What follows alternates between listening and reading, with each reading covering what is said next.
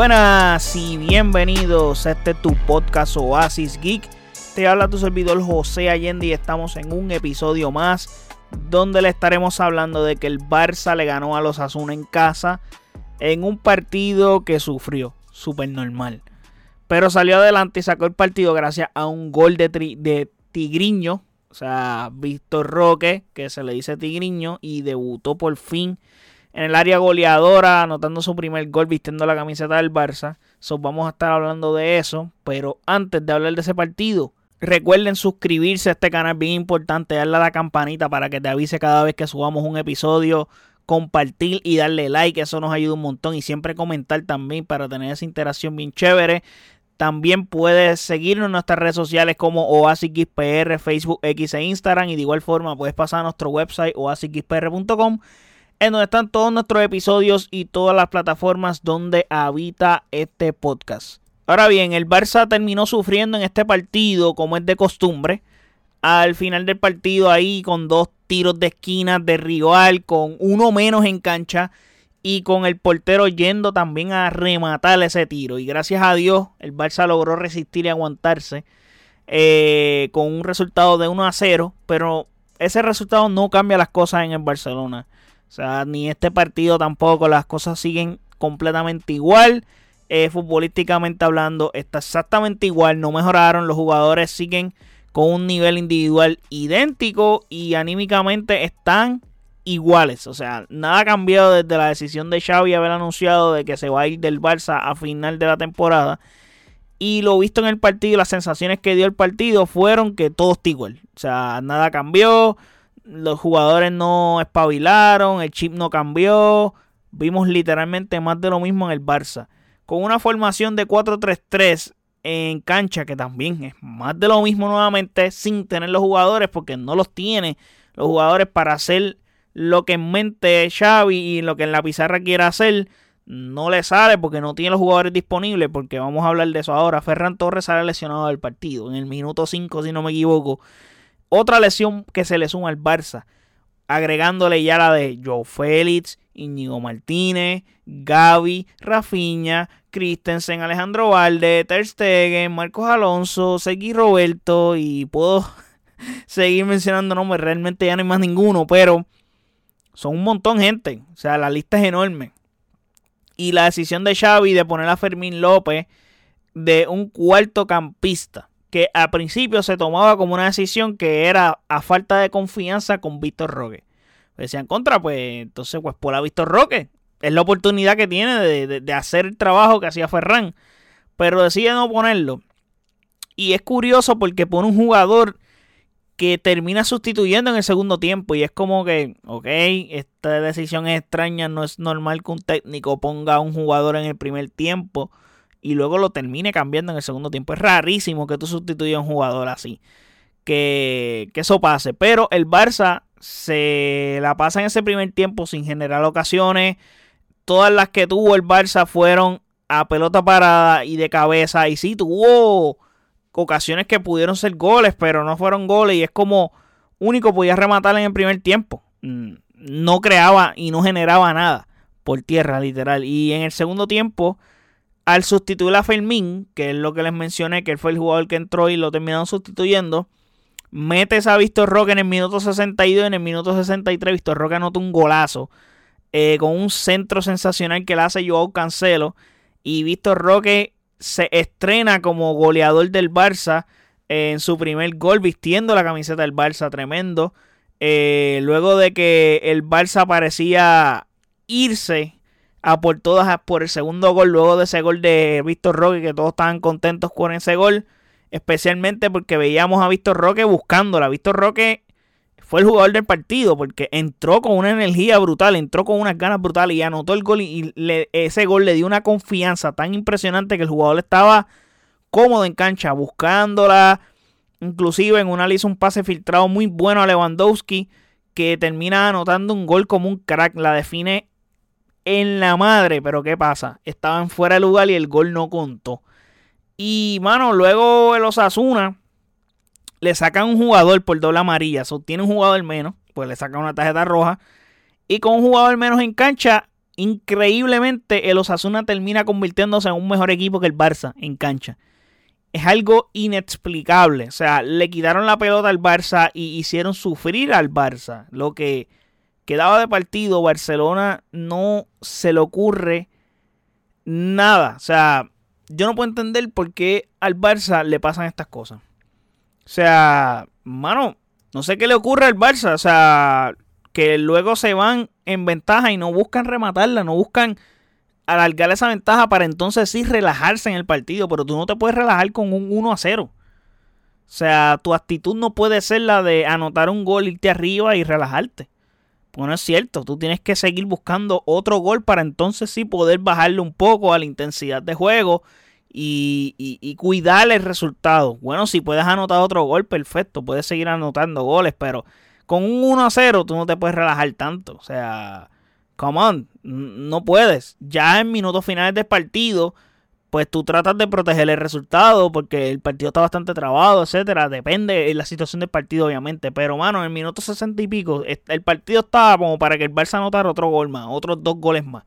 Por el hecho de que el rival tenía un jugador menos en cancha. Eso no, no se entiende, no, no se puede explicar. Y otra cosa, no se ve en el campo esa intención de ir a controlar el partido por el por medio del marcador, por los jugadores. Y siempre los hacen sufrir y en ocasiones pagar y no entiendo eso del Barça, de verdad. Por suerte resistieron bien en este partido, pero poco faltó que, que, que los Asuna le empataran. O sea, estamos hablando de que el Barça viene de un partido que fue histórico porque les anotaron cinco goles en ese partido, pero no tan solo que les anotaron cinco goles, sino que el Barça es la primera vez que recibe cinco goles en casa desde 1960 y pico para allá abajo. Una barbaridad. Imagínense si no fue historia ese partido mano, pues claro que el entrador va a decir que, va a renunciar. Mucho hizo que no renunció en ese momento y que dijo que va a renunciar a final de temporada, pues no puede dejar el, barco sin capitán. Pero, wow. O sea, mano, con un hombre menos, ellos eran mejores que tú. Eso dice mucho de la actitud de los jugadores en cancha y de cómo se sienten anímicamente hablando. Sí, y el Barça ganando 1 a 0, que sí, muy bueno la victoria del Barça, con un Barça cojo, porque hay que decirlo también, como digo una cosa, digo la otra, están jugando mal, pero también el Barça tiene bajas gigantescas, pero no es excusa para jugar mal. Tenemos plantel para por lo menos con equipos así poder ganarles de mejor manera, no podemos estar sufriendo como estamos sufriendo, o sea, con sí tenemos como 10 jugadores lesionados, durante la temporada se han lesionado más de 20 jugadores, una barbaridad, sí, hay que hacer algo al respecto con el parte médico del Barça y con los preparadores físicos especialmente, porque no puede ser posible que los jugadores se lesionen tanto. Y sí, hay que acreditar también parte de las lesiones al calendario, porque Real Madrid también sufrió de eso. Pero el Real Madrid, a pesar de que tenía un montón de jugadores lesionados, el Real Madrid ha sabido mantenerse líder de liga o arriba jugando buenos partidos. No, no es excusa para el Real Madrid perder partidos o tener malos resultados. Siempre están arriba. So, no puede ser, si ellos lo pueden hacer, pues nosotros no podemos poner de excusa que tenemos jugadores lesionados. No podemos ponerla, porque e, el Real Madrid podía hacerlo y no lo hizo, porque ¿qué pasa? Al no, no, no lo hacen porque estuvieron ganando. Obviamente si están perdiendo lo van a poner de excusa. Pero nosotros no, no podemos hacer eso, no podemos poner de excusa a eso porque definitivamente si el otro equipo demostró que se puede ganar y, mano, es que tienes plantel. Y Barcelona lo tiene también. Pero, mano, que está difícil la situación y tiene jugadores como para no sufrir. Ese es el problema. El nivel de Lewandowski es demasiado muy pobre. No sé qué le ocurre a Lewandowski. Desastroso Lewandowski. No es ni la sombra del jugador que fue la temporada pasada, por lo menos. Lewandowski, después del Mundial de, de Qatar, desapareció como futbolista. Desapareció la el, el jugador que compró Barcelona. Barcelona lo disfrutó hasta el Mundial de Qatar. Lo disfrutó como por cinco meses. Después de ahí ya ese jugador dejó de estar en el Barça. El Barça tiene otro jugador en cancha. Y, mano, es increíble lo que está pasando. Y en cuanto a Xavi, y para ir ya terminando, pues las cosas siguen igual. O sea, ahora la situación es si Xavi logra remontar la liga.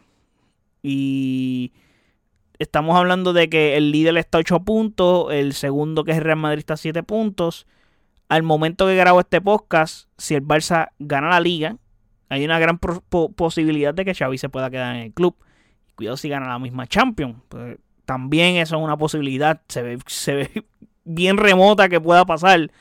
Pero mientras tú estés en competición, las posibilidades siempre van a estar. Si sea 1%, 2%, no importa. Pero, mano, ser el salvador del club y que se vaya va a ser bien difícil si eso ocurre. La otra es que si el equipo logra entablar, bueno, no logra, si el equipo entabla una eh, racha perdedora ah, o de resultados no favorables como muchos empates, eh, porque si sigue ganando partidas, si sea 1 a 0 y jugando más o menos bien, pues te mantiene. Pero perdiendo y empatando son resultados malos que puede ser que el entrenador lo saquen y Xavi no llegue hasta el fin de temporada. Hay que ver. Yo personalmente, pues, yo de verdad lo voy a dejar hasta la última temporada. Esa fue la decisión del ya. Y la presión es muchísima. O sea, pienso que Xavi lo afecta mucho el ser del mismo Barça, el ser de la casa. Porque está complicado. El mismo Guardiola lo expresó en los pasados días. No hay peor lugar para dirigir que en el banquillo del Barcelona. La presión es asfixiante.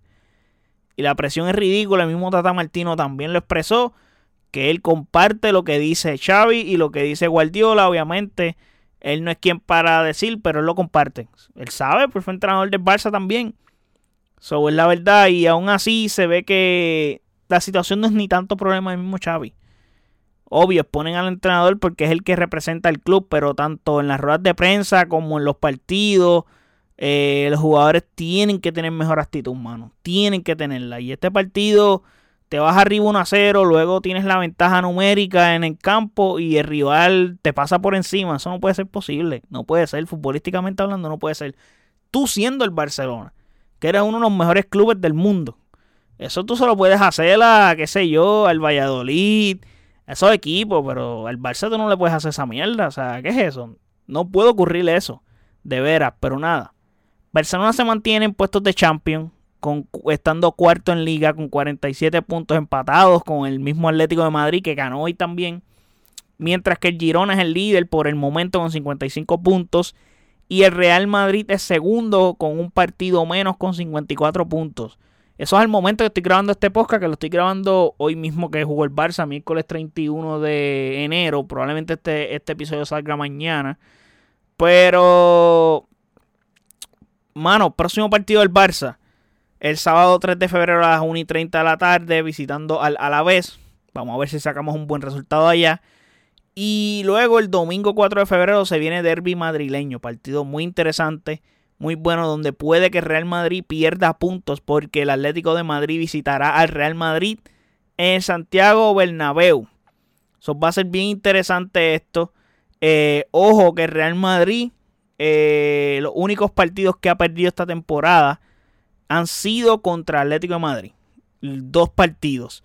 Uno en Liga y uno recientemente en la Copa del Rey, en los octavos de final de la Copa del Rey. Así que va a ser bien interesante ese partido y hay que verlo y hay que estar atentos porque si el Atlético en realidad eh, un empate nos conviene al Barça en grande porque el Atlético pierde puntos y Real Madrid pierde puntos, se divide en puntos, obviamente. Obviamente queremos que el Real Madrid eh, pierda más puntos y no gane ninguno y nos podríamos acercar un poco más, pero el Barcelona también tiene que hacer su parte, tiene que ganar contra el Alavés. Si no gana y sale con un empate, pues de nada vale que el Atlético Madrid te ayude en ese partido, pero nada, hasta aquí llegamos con este podcast.